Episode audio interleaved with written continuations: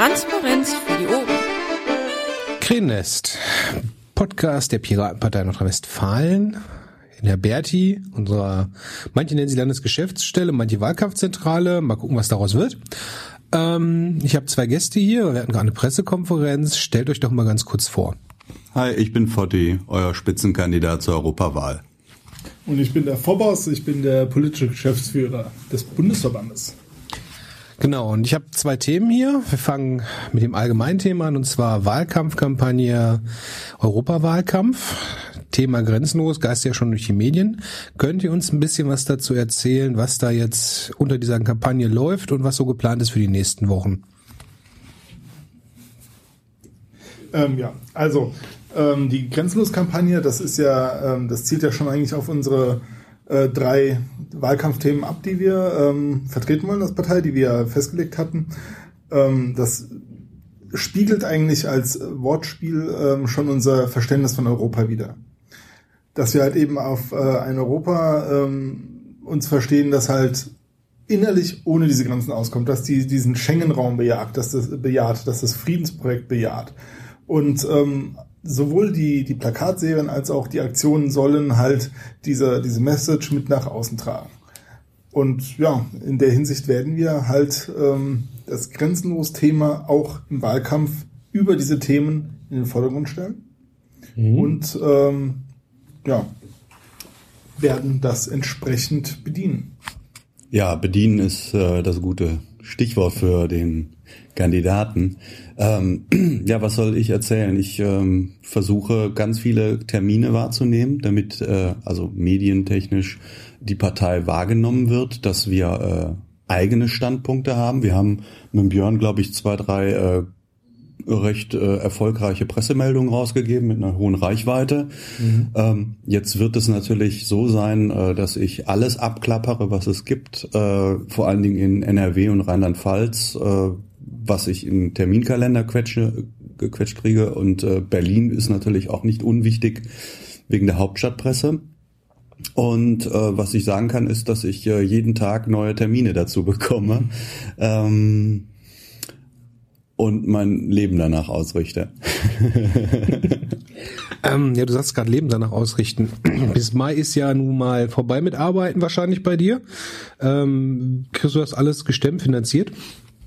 Also ich bin tatsächlich noch am Arbeiten. Ich werde in den nächsten ein oder zwei Wochen muss ich, dann müsste ich erstmal in den Terminkalender gucken, um das äh, sicher zu sagen. Ich habe demnächst eine, eine ein Mitarbeitergespräch, aber äh, auch äh, deswegen und ähm, ich krieg das, ich krieg das gestemmt. Ich habe noch ganz viel Urlaub vom letzten Jahr, weil ich äh, doch schon darauf hingearbeitet habe, äh, für die Europawahl zu kandidieren. Insofern habe ich da auch äh, Urlaub aufgespart. Äh, Finanzierung ist nicht das Problem. Es ist eher, ähm, dass ich so zwei, drei private Dinge, wie nämlich äh, die Besuchszeiten für meine Tochter irgendwie wirklich frei halten will das äh, merke ich jetzt langsam, klappt nicht mehr immer. Mhm. Ähm, Gerade geht's noch, aber ich denke, dass es irgendwie in der heißen Wahlkampfphase wirklich schwer werden wird. Äh, und um es nochmal ganz genau zu sagen, es ist nicht nur bis Mai, also für, aus meiner Perspektive ist jetzt erstmal der nächste Milestone äh, für unsere Europawahl erstmal der 26. Februar, wo es die Entscheidung des Bundesverfassungsgerichtes gibt über die Zulässigkeit der 3%-Hürde. Dass wir anderer Meinung sind, ist ja allgemein bekannt, deshalb klagen wir ja auch. Ähm, das wird wichtig, ähm, weil wir, äh, wenn, wenn diese Hürde fällt, von der wir wirklich davon ausgehen, ähm, wird sich natürlich auch die mediale Aufmerksamkeit verändern. Ja, weil dann ist es ja klar, äh, dass wir auch mit zwei Prozent zwei Kandidaten haben und äh, dann werden die Medien auch noch viel mehr Interesse haben. Also ich sag mal, worüber man immer so schön redet, diese, diese, diese geistige Barriere, ich gebe meine Stimme ja sowieso nicht ab, weil die Hürde schaffen sie ja eh nicht, weil es ja sehr viele Stimmen immer zieht, was man auch im Bundestagswahlkampf gesehen oder im Bundestagsergebnis gesehen hat, ähm, würde dann wegfallen, das meinst du damit?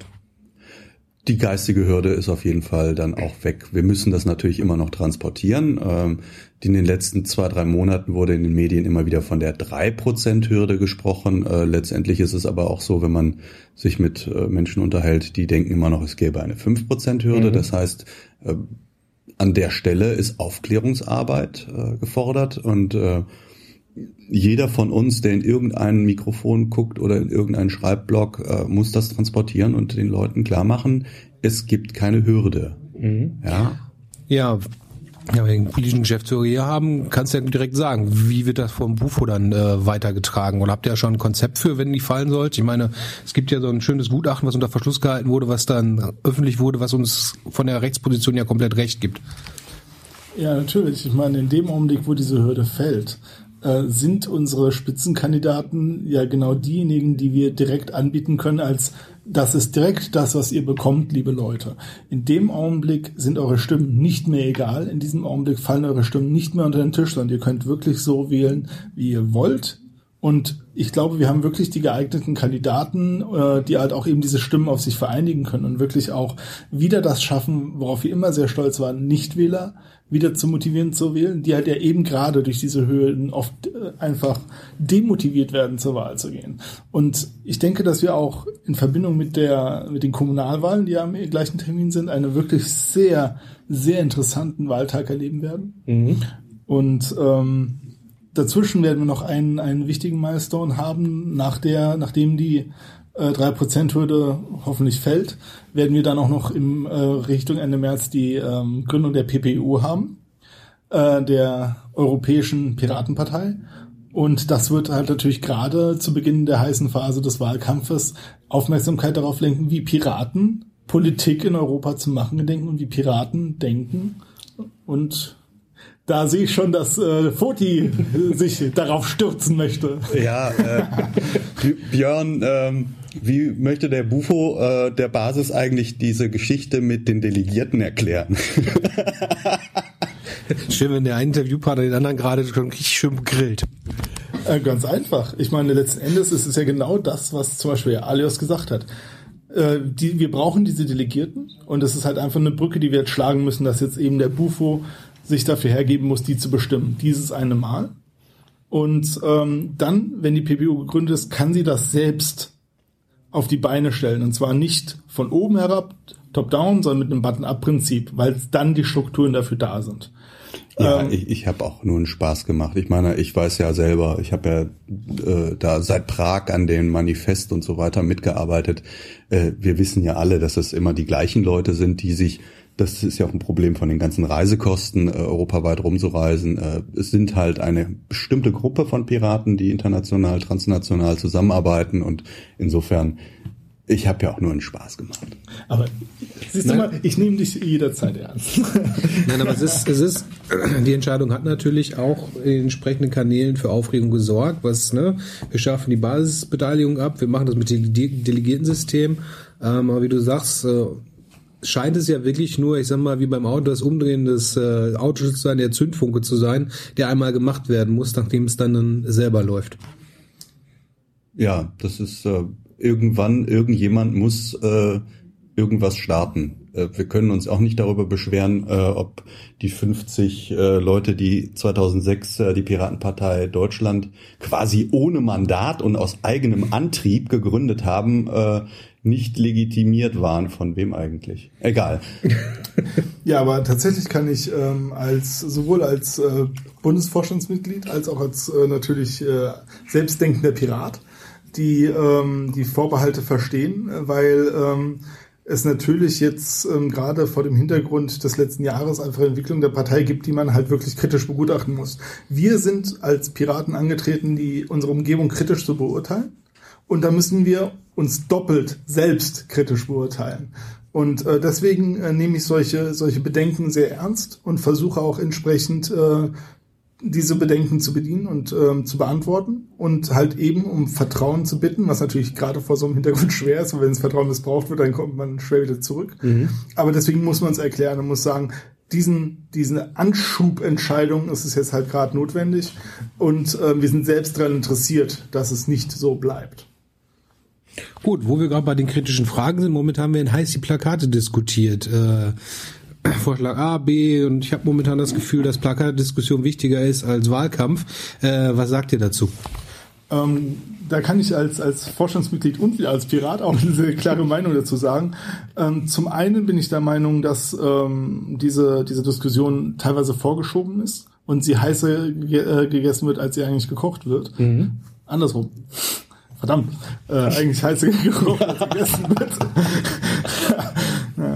Und ähm, einfach aufgrund der Tatsache, dass ähm, da, glaube ich, latente Unzufriedenheit an die sie auch eigentlich auch gegen andere ähm, Aspekte äh, gegen äh, der Partei richten, die gerade nicht so gut laufen, dass die sich eventuell hier entladen. Mhm. Und natürlich auch individuelle Unzufriedenheit tatsächlich mit den Plakaten, die, die kann man nachvollziehen. Aber vom Gestalterischen her, muss ich halt sagen, empfinde ich diese Plakate schon als ähm, sehr wir Mhm. Und ähm, vom Designerischen auch ähm, schon sehr, auf der anderen Seite sehr, sehr reif, sehr ansprechend. Also ähm, ich, ich finde es eigentlich ein gutes Mittelding zwischen dem, was wir immer früher gemacht haben und, sage ich mal, einer gewissen ähm, Professionalitäten der Darstellung.